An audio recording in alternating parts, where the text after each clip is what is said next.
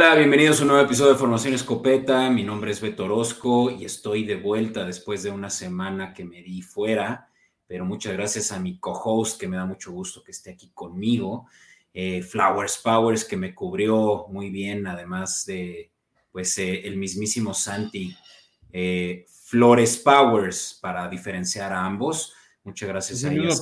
Sigue siendo Flowers Powers pero uno es Flores Powers y otro es Flowers Powers, ¿no? Bueno, es que Instagram no deja tener dos usuarios iguales. Ya sería mucho pedir, pero bueno, aquí conmigo, Flowers, ¿cómo estás? Bien, y acuérdate que, bueno, no estabas y dijimos máximo respeto a Mamá Beto, que estaba festejando su cumpleaños, y por eso no estabas. Sí, es, es así que qué bueno que me pude dar ese, ese lujo de, de no trabajar en, en, lo que no es un día de asueto, pero pues para las mamás se, merece. Entonces sí estuve por allá festejándola. Eh, fanática Steeler, así que saludos a mi madre. Bien, bien, bien. Pues, pues hoy no vamos a hablar tanto de los Steelers, Beto, pero tenemos algo raro en este programa que hacía mucho no teníamos. Algo raro. Entraban los dos juntos, porque entre vacaciones y compromisos de distintas naturalezas, pues no han estado los dos, pero tenemos escopetazos, Beto. Estoy sorprendido. Bueno, la semana pasada sí tuvimos, Tocamos ahí el tema de las suspensiones, que tenía un poco de delay ese tema, pero ahorita sí son noticias frescas, Beto. Noticias frescas, recién salidas del horno, vamos a discutir. Casi, casi. No, unas tienen uno o dos días de delay, pero. Vale, pues vamos para allá. Arriba los escopetazos.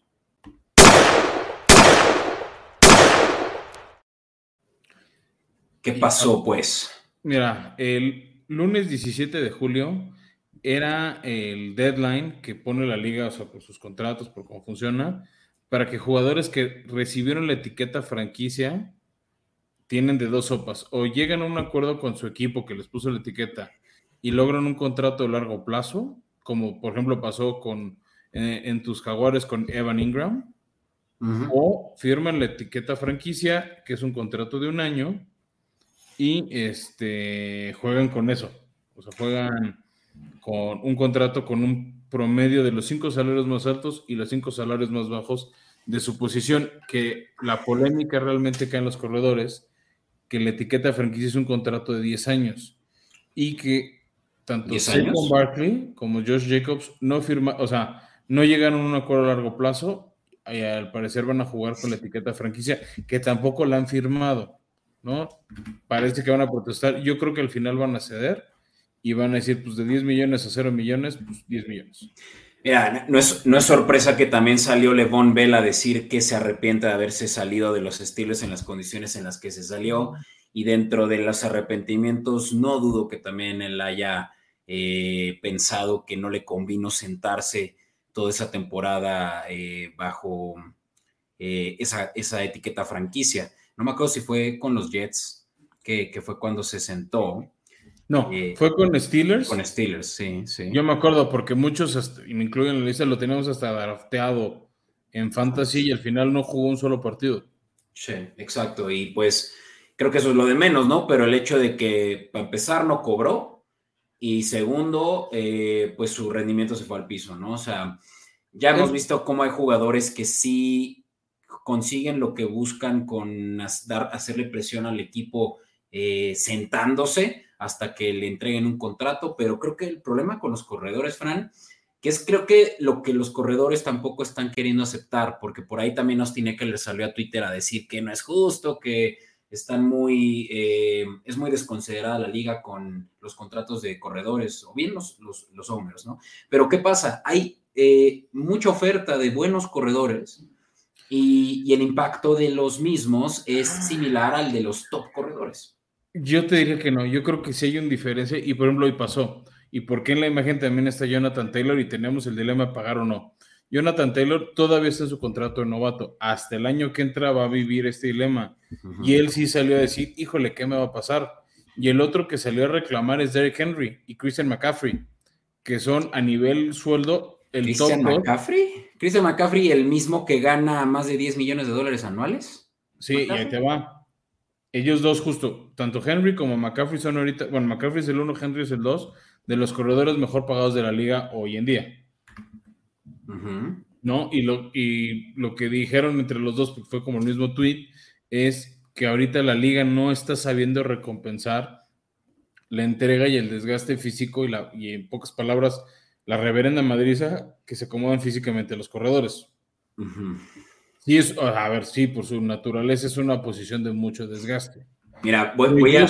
creo, Beto, que hay una diferencia entre los elite, o sea, un Saquon Barkley, que ha sido líder corredor de la temporada, un Derek Henry, un Christian McCaffrey, un mismo Jonathan Taylor, que hace dos años fue, bueno, dos temporadas, fue líder corredor en yardas, Joe Jacobs, que fue el pasado. Si hay una, un Nick Chop, lo meto en, ese, en ese tier, si hay un brinco entre ellos y otros corredores, o sea, Rashad Penny, que era el corredor estelar hace un año de Seattle y ahora está en Filadelfia, no es tan bueno. Este, vamos a ver, por ejemplo, cómo funciona, se me olvidó ahorita el nuevo de Atlanta, el novato, que puede estar en ese grupo elite. elite. Pero, a ver, por ejemplo, Jaguares. Es que el problema es precisamente ese, o sea que tú puedes voltear a ver a un eh, Travis Etienne, a un Breezy Hall, a un eh, pues, también Jonathan Taylor, ¿no? Que sigue en su contrato de novato y dices, de poca madre, les, le pago 2, 3 millones de dólares y tengo esa productividad. Es que ni siquiera les pagan eso. No, sí les pagan eso. O sea, Brice Hall, estoy viendo aquí su contrato y va por ahí de los 3.7 millones de dólares. Pero él, porque eh, creo que fue primer, segundo pick. O sea, si estás en primera, ah, segunda ronda, sí tienes eso. Si te agarran tercera, cuarta, que es el caso de algunos. Pero más a mi favor, o sea, eh, Ramón de Stevenson, que fue seleccionado creo que hasta la tercera ronda. Eh, gana menos. Gana 1.4, 1.5 más o menos, y es de los top 10 corredores de la liga. Por eso, es lo que ellos reclaman, aunque no les pagan. A ver, lo que ellos quieren es una larga carrera que puedan generar mucho dinero. Pero pueden voltear a ver al draft y traerse a un coreback que va a tener la misma producción y pagarle 10 veces menos. E, ese, no estoy diciendo que eso esté bien, pero esa es la realidad. O sea que, ¿por qué le vas a pagar los 15 millones promedio anual que tiene Alvin Camara cuando está lesionando todas las temporadas? Christian McCaffrey gana 16, yo, yo, dije 10, pero 16 millones promedio anuales. Derrick Henry 12.5. Esos son los top 3. O sea, ¿vale la pena tener a un coreback, eh, a un corredor eh, sobrepagado, habiendo también sobreoferta? Es que yo no te diría si hay sobreoferta y, y, yo no te diría que todos están sobrepagados. ¿Tú dirías que McCaffrey está sobrepagado? pues no, pero es creo que los casos excepcionales. Ah, pues ah, ese es el punto. O sea, es que no, no le vas a pagar lo mismo a todos. A ver, si Saquon estuviera en este dilema en Jaguares, que es tu equipo, ¿le pagabas sí o no? Mm, pues que depende mucho también el No, no, no, ahorita, así como está. No está en gigantes, está en, jaguares. ¿Le paga sí o no? No, no le pagaría. ¿Sabes por qué? Porque puede que ese dinero tenga que ir a un eh, Edge Rusher, al contrato de mi coreback franquicia. Los que tienen realmente un standard deviation mucho más alto que, que el resto. O sea, por eso es que el de las... Es más, algo similar está pasando con los linebackers. Piénsalo. Los linebackers también hay una sobreoferta, eh, menos que la de corredores, pero en donde ya los contratos de, linebackers son por mucho menores, por lo mismo de que puedes conseguir lo mismo de un montón de otros jugadores. Eh, es que te va a promedio lo que va a pasar. Ya casi nadie va a querer ser corredor. O sea, el gran problema que se, van, que se van a empezar a generar la liga es, y lo dijo Henry, pues tú quiten la posición de corredor de la NFL, porque si no nos van a pagar, a ver, o sea, ¿y qué pasa en general con muchos jugadores de su segundo contrato? Y no te hablo solamente corredores. Muchos jugadores bajan su nivel después del segundo contrato, o sea, cuando ya cobran como superestrellas, la mayoría, ¿eh? No te voy a decir que todos, o sea, tienes jugadores elite, no sé, pues sí, ha mantenido su nivel más de 10 años, hay receptores, este, por ejemplo, Stephon Dix, que sí han vivido bien para, o sea, la lana es ah, sí. No, receptores es otra historia. no, no, pero hay receptores que no han vivido bien su segundo contrato, que se caen. O, que es que es dinero desperdiciado. O sea, hay todos los años hay un agente libre que le dieron una brutalidad de dinero y no vivió las expectativas de ese contrato. O sea, yo te puse Titanes, cuando llegó J. David Clowney, no vivió. Entonces, digo, yo lo que creo que están reclamando los corredores es que se han matado cuatro años y quieren, quieren recibir esa recompensa como la ven que reciben otros compañeros de su posición. ¿Qué pasa si no lo hace la liga? Ya no va a haber corredores pronto. Nadie va a querer esa posición porque no les van a pagar y nada más los van a desechar los cuatro años. Sí. Digo, eh, es, un. Podríamos debatir esto una hora y creo que no vamos a llegar a, ah, podría ser un la verdad absoluta. Eh, quienes nos están escuchando, em, además de muchas gracias por escucharnos y, mejor aún a través de Comedy Network, eh, coméntenos y a ver qué, piensan ustedes sobre el dilema de le pagas o no a un, a un corredor elite. Em, hay otra noticia y esta te afecta a ti positivamente y a mí negativamente, Fran, y es que tus titanes por fin Esas son las mejores noticias, número uno. Esas son las mejores noticias, las que a mí me ayudan y a ti te perjudican. Mira, es, es, eh, yo creo que es la rivalidad divisional por lo que lo dices, y si no, mejor ahorita fuera del aire resolvemos esas diferencias. Pero, pero sí, de Andre Hopkins, uno de los mejores receptores de esta generación, y estoy hablando de los últimos 10 años. 7, 10 años, sí, eh, pues entra su tercer eh, episodio y probablemente último de su carrera, porque ya, ya tiene sus años. los Titanes pues lo acaban de contratar. Tiene 31 años pues ya es el lado incorrecto de los años para un receptor, ¿no? E, es cuando empieza un poco el declive, pero creo que todavía te puede. A ver, firmó por dos años con Titanes por 26 millones. Nada. Este. Con incentivos que pueden llegar a 32. Sí, es, es una gran contratación. En teoría no los va a alcanzar, porque están construidos a partir de lo que no llegó el año pasado. O sea, su primer bono, que es como 250 mil dólares, tiene que hacer 65 recepciones. El año pasado hizo 64. Tiene que hacer 800 yardas. El año pasado hizo 770 más o menos. tiene que hacer 5 touchdowns. El año pasado hizo 4. Ese es el primer tier de bono y así van subiendo progresivamente las metas. ¿no? Yo creo que las va a alcanzar, Fran. Es el wide receiver. Yo deseo, a ver, por el mismo equipo desea que las alcance y que los meten en una bronca del tope salarial. Claro, porque no es, no es que estén em, dadivosos, ¿no? Pero vamos. No, pero sí les alcanza. Y, eso es parte de que me dio mucha risa viendo las polémicas de es que ¿por qué DeAndre Hopkins no se fue a Buffalo o a Kansas? Pues porque no le ofertaron. Sí, no lo querían. O sea, al final, solo dos equipos le pusieron dinero sobre la mesa a DeAndre de manera formal: Titanes y Patriotas. Correcto. Patriotas solo le ofrecía 10, el mismo sueldo de un corredor. También Patriotas acababa de darle una extensión de contrato a Devante Parker y dejaron ir a Jacoby Myers. No, ¿a quién dejaron ir? Sí, a Jacoby, ¿no? Sí, a Raiders. A Raiders. Eh, todo el mundo creyó que dejaron ir a Jacoby por traer a DeAndre. No lo hicieron al final. Titanes le ofreció tantito más, le está ofreciendo más o menos 12 millones al año. Hubiera, deja tú los 2 millones adicionales anuales, Fran. Hopkins está pensando en la posibilidad de playoffs con Titanes, cuando con Patriotas era inviable, ¿no? O sea, cero posibilidad de llegar a, playoffs los Patriotas este año. Mm, yo no diría cero, pero sí cerca de cero. Titanes, no, a ver, a ver, es que una lesión aquí y allá te cambia la temporada y un novato sensación que nadie ve venir, este, te puede cambiar. A ver, Belichick está haciendo una buena defensiva. Finalmente eso eso juega mucho. ¿no? Y, en Titanes creo que es lo mismo, es, va a ser más defensiva que ofensiva el equipo. ¿Qué es la ventaja de Andre? No va a cargar el peso ofensivo, como lo hacía en Arizona.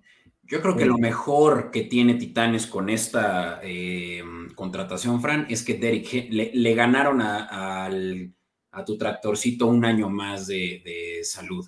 Porque si lo seguían utilizando como lo estaban utilizando y recaer en él porque no había de otra, probablemente estuviera siendo su última temporada sana. Claro. No, no, no, por supuesto te decir eso. O sea, finalmente, la, la ofensiva sigue siendo Henry. ¿No? Pero te quitas peso porque ya tienes, además de Trellenburg, una amenaza real por aire. Y la otra, la otra razón por la que creo que DeAndre Hopkins se fue a Titanes es que conoce a los coaches. Sus mejores temporadas cuando fue All Pro fue con eh, Bill O'Brien como head coach de los Tejanos y Tim Kelly de coordinador ofensivo. Tim Kelly va a ser a partir de este año el coordinador ofensivo de Titanes. que es quien más provecho le sacó a Hopkins, es una ofensiva que conoce. Entonces, también creo que en ese sentido, DeAndre se puso en una posición cómoda para triunfar.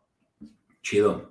Pues bien por tus, tus titanes, pero te voy a ser sincero. Más bien, ni siquiera esto es de sinceridad o no, te voy a hablar de hechos. De los titanes, los titanes tenían, creo que para llegar al Super Bowl, eh, una posibilidad de 23 a 1 o algo así. O sea, posibilidad implícita en las casas de apuesta. ¿Sabes cuánto cambió el momio cuando DeAndre Hopkins se, eh, se firmó por los Titanes? Yo creo que de 23 bajó a 20, tal vez 21.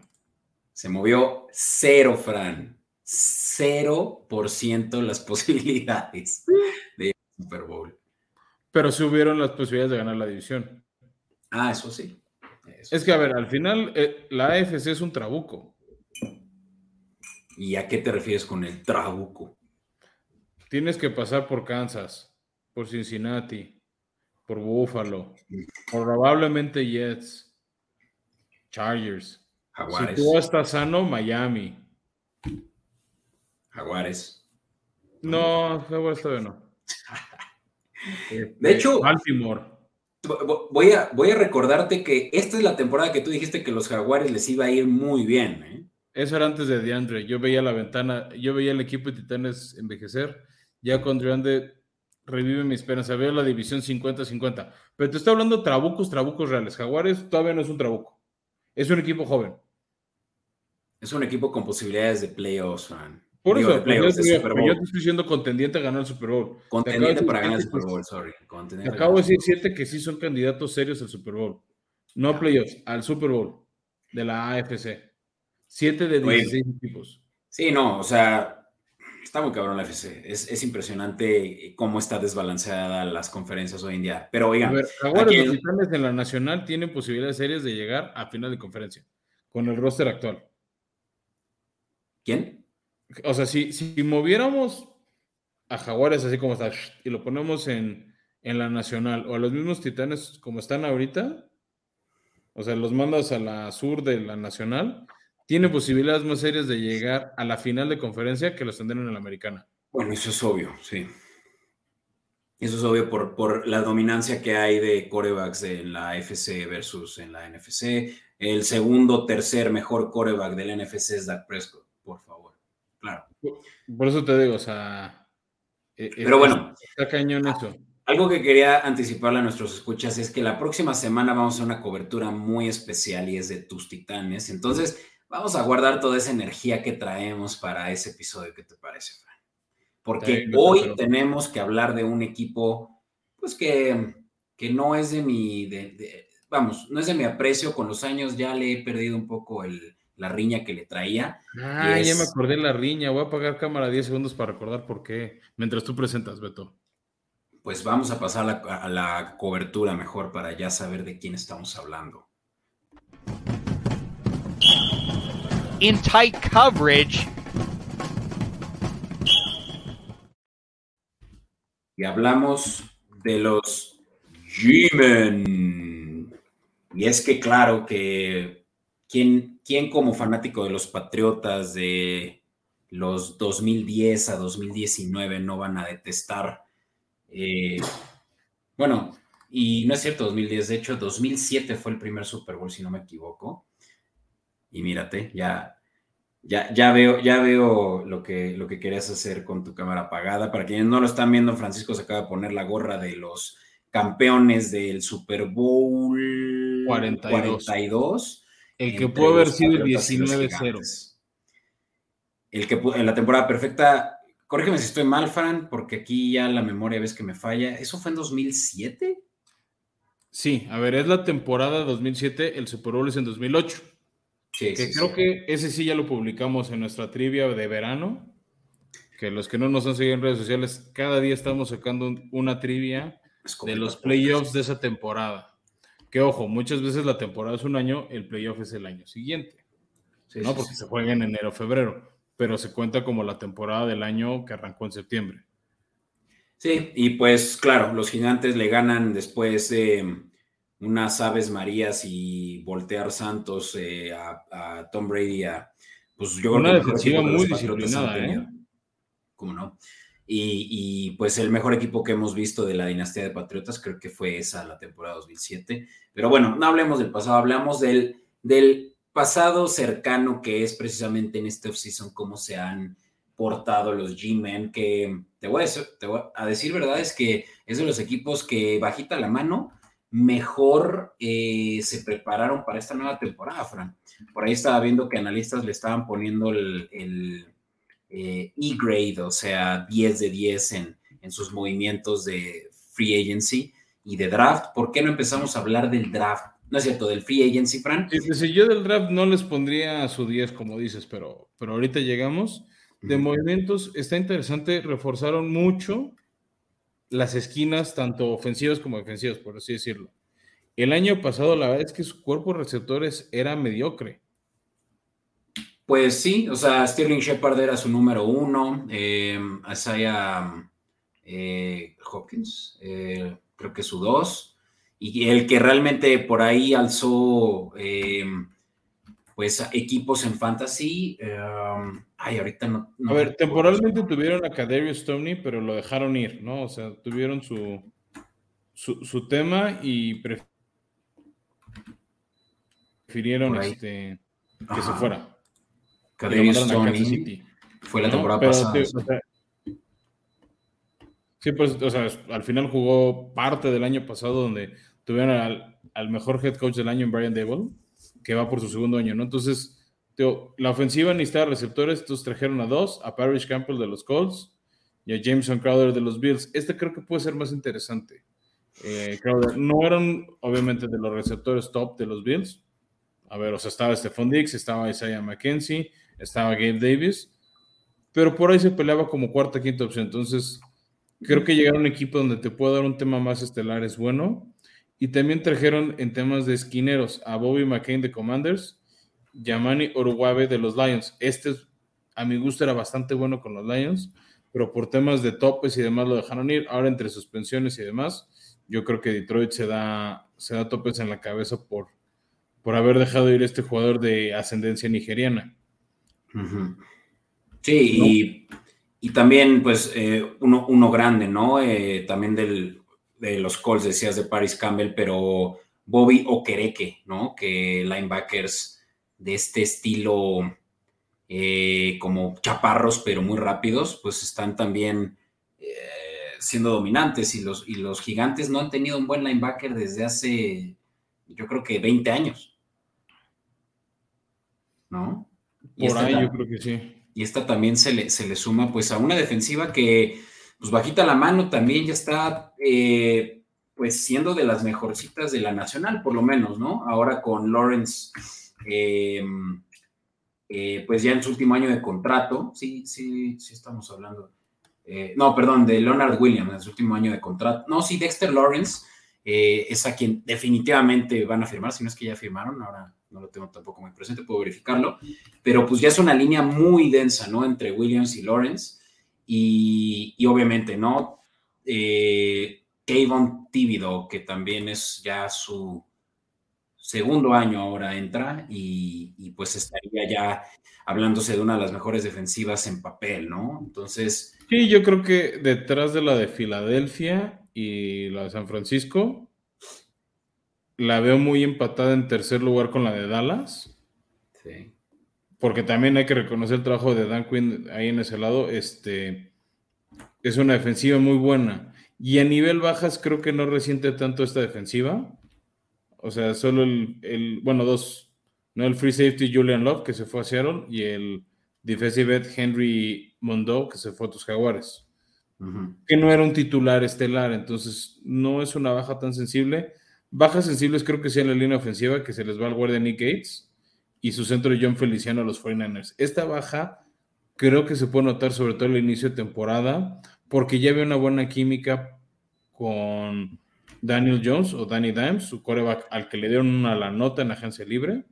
Sí, 160 millones de dólares eh, de un contrato de cuatro años. Como 40 por año. Y que era uno de los responsables de crearle huecos a Saquon Barkley. Aquí la duda es pues, si se quedará o no se quedará Saquon, porque creo que sí va, puede cambiar drásticamente el, desempeño de este equipo si tienen o no Sequan.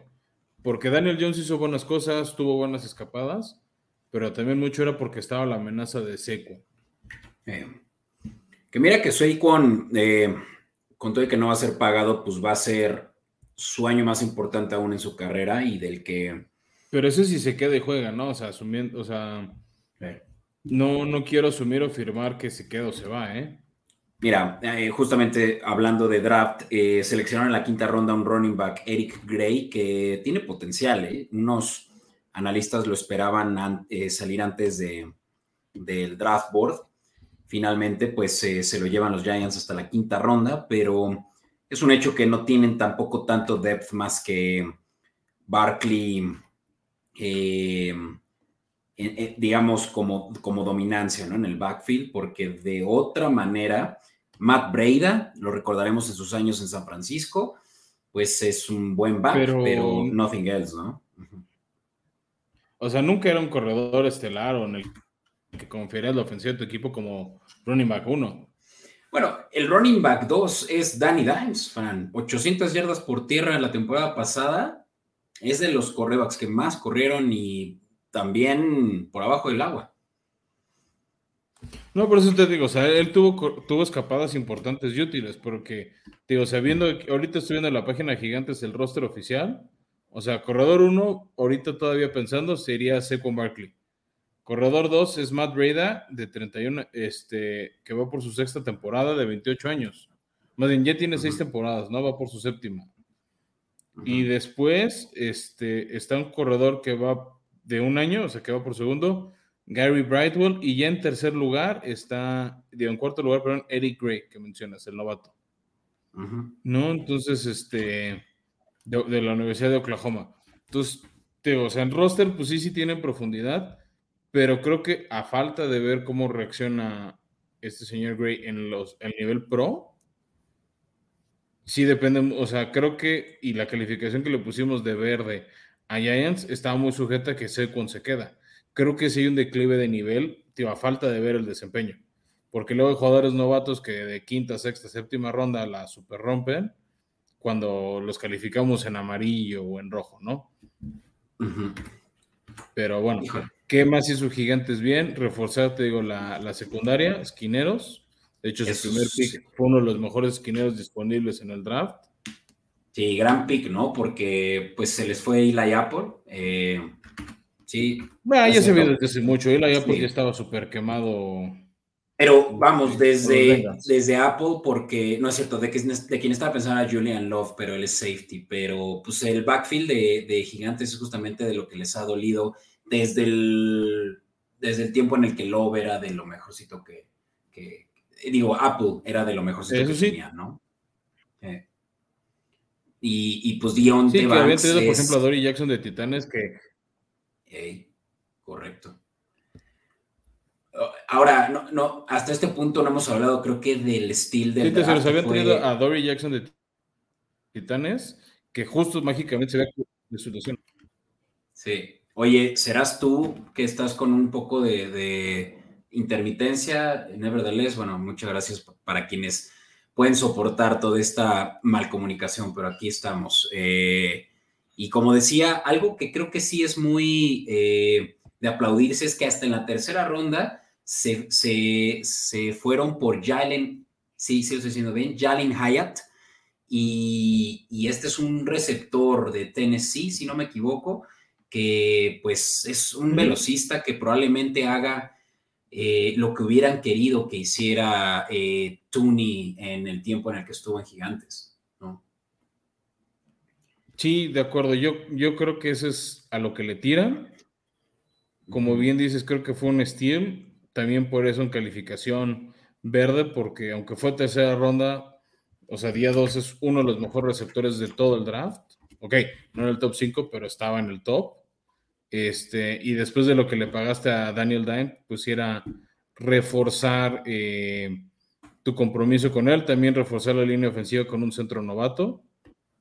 Y creo que eso es bueno. Donde creo que quedaron a deber, o yo esperaba que hicieran algo, era en la posición de tight end. Después de que dejaron ir a Evan Ingram, que está cobrando ahora en Jaguares, porque acaba de firmar la etiqueta franquicia, entonces va a cobrar bien. Este, habían traído uno que el año pasado empezó bien de novato. Espero recordar bien la pronunciación pero es como Bellingham. Bellinger. Bellinger. Este, que había demostrado buenas cosas, pero también ah. tuvo muchas lesiones. Por ahí vi fotos de él, que, cómo regresó del off-season ya bastante más mamey, con más masa muscular. Y también, bueno, llegó este Darren Waller, el tight end de ex de los Raiders. Entonces. Tengo, dos cuestionamientos para ti, Fran. Uno, ¿por qué estás viendo musculosos en Instagram? Y dos, ¿por qué hasta este punto no hemos hablado de, yo creo que lo más relevante que los gigantes hicieron en agencia libre? Y es que eh, fue un miss, yo creo que de ambos. Darren Waller, eh, tight end de Raiders, ahora es Giant. Darren Waller, mira, de entrada no lo teníamos en nuestra lámina porque fue un cambio que sucedió después de cuando hicimos esa serie de publicaciones. Entonces ya nos ha pasado con dos, tres nombres que, como se dan después, estilo me pasó con Aaron Rodgers en los Jets, pues los tienes que mencionar por aparte. Claro, claro. Sí, estos, son slides que tienen ya su rato, pero. Sí, son de inicios de. Oye, eh, Darren Waller, sano, es su Tyrant 1 y no van a tener problema alguno con, los, con, la posición. Y más que, a diferencia de en Raiders, que desde Amari Cooper creo que eh, Derek Carr tenía un buen wide receiver 1. Eh, alas ahí con, con, todo lo que pasó también con Henry Rocks. ¿Devante Adams era un 1? Bueno, excepto el año, excepto los dos años, creo que fue, o no, fue un solo año, ¿no? El que estuvo eh, jugando en Raiders. Eh, estuvieron jugando los dos en Raiders. Pero bueno, mi punto es, Darren Waller fue siempre el arma favorita de, de Carr a, causa de no tener un buen wide receiver one. Pero aquí en, en, Giants estarás de acuerdo que tiene varios dos, entre Darius Layton, Isaiah Hodgins, el que no había mencionado hace rato que fue muy bueno en fantasy en ocasiones, Wandell Robinson otro muy buen 3. Eh, Pero muy consistente. Sí, porque tuvo nada más eh, eh, el wide receiver 3 por ahí con las lesiones que hubo. Todo el wide receiver room de Gigantes estuvo lesionado, empezando por Sterling Shepard. Y ahora, como decías, Paris Campbell y Jameson Crowder, oye, son 5 o 6 muy buenos receptores. No es un, ninguno es uno, pero son muy buenos dos y muy buenos treses. Sí, yo creo que aquí la clave para ellos va a ser consistencia y salud. Te dio el tema de tight end y por qué lo calificamos de rojo es, pues sí tienes a Darren Waller, pero ya ha empezado a tener lesiones que le hacen perder de manera significativa tiempo. Y Bellinger no habían salido fotos de regreso de temporada. A ver, yo no, yo no tengo tu cuenta Instagram para estar viendo musculosos. Yo sigo, yo veo los reportes de los campos de entrenamiento en NFL Network y ahí es donde ves este, las jugadas y ves que el güey de, tener este, cuerpo y perro muerto de hambre, este, en sueño novato, ahora sí ya se, le, ya se ve que ocupa bien las sombreras porque los brazos usan la hombrera completa, ¿no? No le queda como playera grande las sombreras como antes, ¿no? Entonces, y eso pasa mucho con muchos jugadores novatos que tienen que generar masa muscular para no morirse de hambre o, morirse en el, primer golpe, en el primer contacto. Entonces creo que eso le va a ayudar a Gigantes porque la ofensiva de, de Brian Dable es muy física. ¿no? Entonces, este, creo que también por eso un, cuate como Waller sirve. Por eso yo creo que sí necesitan ver cómo negociar con Saquon para mantenerlo y sacarle provecho a este equipo, ¿no? Porque, y con eso vamos avanzando, Beto, eh, la, línea de altas bajas para gigantes está en ocho y medio. O sea, justo si lo cubren, es una temporada que es ni ganadora ni perdedora. O sea, ocho y medio de victorias es tablas este, para ellos. Y mira, te adelantaste, ya sabes, al rito que tenemos de, de nosotros darnos una idea de cuánto creemos que van a ganar bueno, yo estoy diciendo cómo está la línea de Las Vegas. Yo no he dicho cuánto van a tener o no. Yo te estoy diciendo la línea de Las Vegas. Sí, sí, sí. La línea de apuestas, ocho y medio. No hemos dicho tú y yo cómo los vemos. Hagamos esto, hagamos esto. Yo me, yo me aviento los primeros ocho juegos y tú el resto. eh, voy a partir de hablar del juego eh, inaugural de los gigantes, que es además en Nueva York, en el MetLife Stadium, y es recibiendo a los Cowboys, juegazo ya de, cajón, eh, duelo divisional de los de antaño, y pues ya empieza difícil, ¿no? Para los gigantes, Danny Dimes viene de su mejor temporada aún, pero se enfrenta ante una de las mejores defensivas, ¿no? Entonces, pues seguramente va a tener que estarse preocupando de esa secundaria eh, semana uno. De ahí eh, visitan Arizona y, y, ya que están del lado opuesto del, país, eh, pues también de una vez a San Francisco, pararán en la semana 3 y para este punto, Fran, pues un muy posible 1-2, 1-2, ¿no? Luego reciben a Seattle en casa que nada más por eso creo que tienen un poquito de ventaja y puede que por más de que Seattle sea mejor, eh, pues le den favoritismo a Gigantes por jugar como local. Ese va a estar apretado. Y luego, dos más de visita. Esto está rudo que se la van a llevar así toda la temporada. Eh, Miami, eh, visitando el Hard Rock Stadium y a toda Tango Bailoa seguramente sano. Esperemos, hagamos changuitos. Y semana 6, Buffalo. Dos muy difíciles rivales de la AFC este. Eh, no pinta bien el inicio de los gigantes. Yo diría que por mucho van a tener dos, es más, tres eh, ganados para la semana 6, ¿no? Luego. Demasiadas victorias para la semana 6, pero bueno. Luego está la semana 7, eh, visitando a su rival divisional, los Commanders, o, bien hasta podría decir que su hermano menor, los, los Commanders hoy en día y pues este es uno de los juegos que tienen que ganar sí o sí, ¿no? Si, si pretenden llegar lejos. Eh, recordemos, Brian Dable hace una muy excelente labor como head coach, entonces tampoco hay que subestimarlos.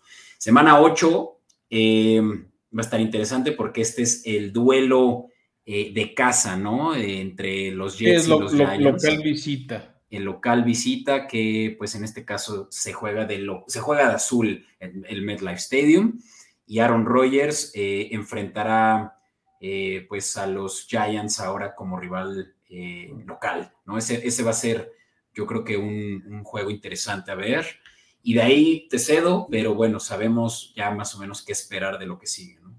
De ahí tres visitas rudas.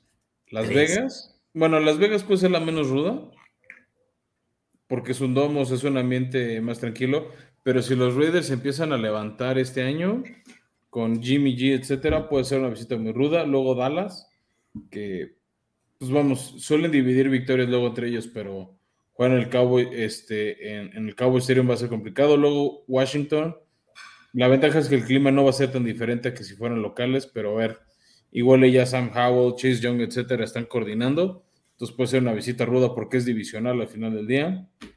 Luego local contra Patriotas, que pues es, un equipo al que suele enterarse de hijo. Este, otra, luego descansan y reciben de locales a Green Bay. Partido que creo que sí podrían ganar por aquello de Jordan Love, de que esa ofensiva no se ve tan bien en Green Bay o no se ve al 100. Después, la defensiva creo que es lo único que puede dar, hacer caso, ¿no? Por ellos. De ahí un partido que sí veo medio viable, que es Nueva Orleans, aunque sea allá en el, en el Bayou. De ahí el partido más difícil del año, Filadelfia en la semana 16. Que Filadelfia en ese momento puede estar buscando ya ir amarrando siembra 1, siembra 2 de la, y la misma división. Entonces no van a querer aflojar nada. De ahí, después de Arizona, el partido más papa del año contra los Rams. ¿El, ¿el más papa del año? Después de Arizona. Su partido más fácil del año va a ser Arizona. Su segundo partido más fácil del año van a ser los Rams. Eh, bueno, Commanders creo que puede ser más fácil, ¿no? ¿Eh? Commanders. Es que son divisionales. Esos pues siempre tienen un grado extra de complejidad. Híjole, luego los Rams. Algo me dice que los Rams van a, van a arrancar bien la temporada y si eso es cierto, ya para la semana 17, pues estarán hasta peleando probablemente un spot de, comodín. Entonces, o pueden incluso, volver a un hospital como el año pasado y estar en la calle de la amargura. Bueno, ya sería, ya sería terrible, ¿no? Eso, pero Rams no estaría tampoco tan seguro de que fuera un Pero para mí en papel, en roster es el segundo partido más fácil de los Giants. Oye, bueno, y, Hombre por hombre. Y cierran contra Filadelfia, que el pequeño plus puede ser que Filadelfia ya no juegue nada. Que ya tenga todo amarrado, ya todo tranquilo y mande al tercer equipo a jugar. Entonces, con eso en cuenta, yo les cuento ocho victorias, Beto. Chance nueve. Y eso es pensando que sí tienen a Saquon, que es ese factor X a favor de la ofensiva. Pues mira, o sea, sin contar los divisionales, que pongamos el escenario de que ganan, es más, ganan los dos contra Commanders, ganan uno contra Dallas y pierden los dos contra Filadelfia. En ese caso, pues ya se pone la cosa 3 eh, a 3, ¿no? En divisionales, entonces tienen tres ganados, ganan, con, ganan contra Arizona, punto que le ganan a Seattle. Es que yo no creo que le ganen a Seattle. Bueno, vamos a, vamos a, hacer vamos a pensar positivamente, ¿no? Eh, como, como decía el Chicharito, eh, pensemos cosas chingonas. cosas chingonas, pero... Eh, decía, ¿no? Jets, ok, pon tú que le ganan a Jets. Es que mira, ahí te va. mira, vamos a acomodarlo por las divisiones contra las que enfrentan. 3-3 de su división. Luego van contra el oeste de la Nacional, que es Arizona, que yo lo veo como victoria. San Francisco, que lo veo derrota. Seattle, que yo lo veo derrota. Y te doy la victoria contra los Rams. Otra vez, 2 y 2. ¿No? O sea, tres ganados. O sea, así como la división tenías 3 y 3, aquí 2 y 2. Ahora, van contra el este de la Americana, que es Miami, que yo lo veo como derrota. Buffalo, que yo lo veo como posible derrota, Jets, que puede ser derrota, y Patriotas, que es victoria. Ahí van 13-1. Ahí van 1-3, digamos, en temas de victoria. Y en victorias llevas 6. Y te y luego, Nueva Orleans, yo creo que sí le pueden ganar. Y el otro partido, que es el, el, el, juego 17, a ver, luego te faltan los dos rivales de tu conferencia. Uno es Green Bay y el otro es Nueva Orleans. Yo lo veo como dos victorias. Ya con eso te balanceo otra vez tu 3 y 3. ¿No? O sea. Sí, y, y, terminas en 8. Terminas justamente en el dilema de Las Vegas, de más o menos de 8. Y ahí es tío, a Nueva Orleans creo que lo pueden ganar, tío. Mi clave es que sí pueden ganar ese último Filadelfia. O sea, que sí saquen esa tercera victoria divisional. Pues te voy a ser honesto, el momio de 130 me gusta. O sea, estamos pensando que, sé, que 8 es, sinceramente, un escenario pesimista, porque estás diciendo que van a perder eh, contra San Francisco, contra Buffalo, contra Miami, o sea, casi pues, todos. Es que, tío, yo no lo veo como pesimista, yo lo veo como el, base real. Teo, y eso es con Secon en el campo. Que es donde ya no soy tan optimista. No, eso va a pasar. Saquon va a jugar, así que tranquilos fantasy owners, porque Saquon Barkley debería de irse en el primer round de su fantasy. Pero oh, está, está rudo. Creo que mm, dependerá mucho de que ganen los dos de Commanders, que ganen el de Nueva Orleans, que ganen el de Green Bay y que traten de ganar la mayor cantidad de juegos contra la FC este. Lo demás sí está muy perro. Yo te diría al revés, que, que le recen más a ganar algo en la división. Te digo, o sea, si Filadelfia llega la última semana sin nada que jugar, de mandar al tercer equipo, suben mucho sus chances. Pero bueno, Beto, pues ya con eso cubrimos el episodio. Son más o menos 45 buenos minutos, buenas discusiones, distintos puntos de vista. Este, si ustedes tienen otro, por favor dejen, si están viendo en YouTube el comentario, en Spotify, en el review del episodio, lo pueden poner. Por ejemplo, ¿qué opinan del tema de los corredores, de pagar o no pagar, o en qué casos sí, en qué casos no? Si está muy loco lo de los Giants, adelante, déjenos sus comentarios, este, o su reseña, su like, su suscripción, nos sirve mucho. Y yo con eso les agradezco habernos acompañado hasta acá en este episodio a la mitad del verano. Así es, Fran. Y próxima semana recuerden que se va a poner ahora sí bueno y yo les prometo un episodio caliente entre eh, pues una rivalidad divisional, Jaguares contra Titanes. Se va a empezar a disputar desde la próxima semana a mitades de julio entre Francisco y yo. Así que los invitamos a que formen parte. De ese episodio. Y mientras tanto, en Escopeta Podcast pueden seguir todo nuestro contenido. Saben que estamos en TikTok y estamos en Threads. También estamos en Threads como Escopeta Podcast.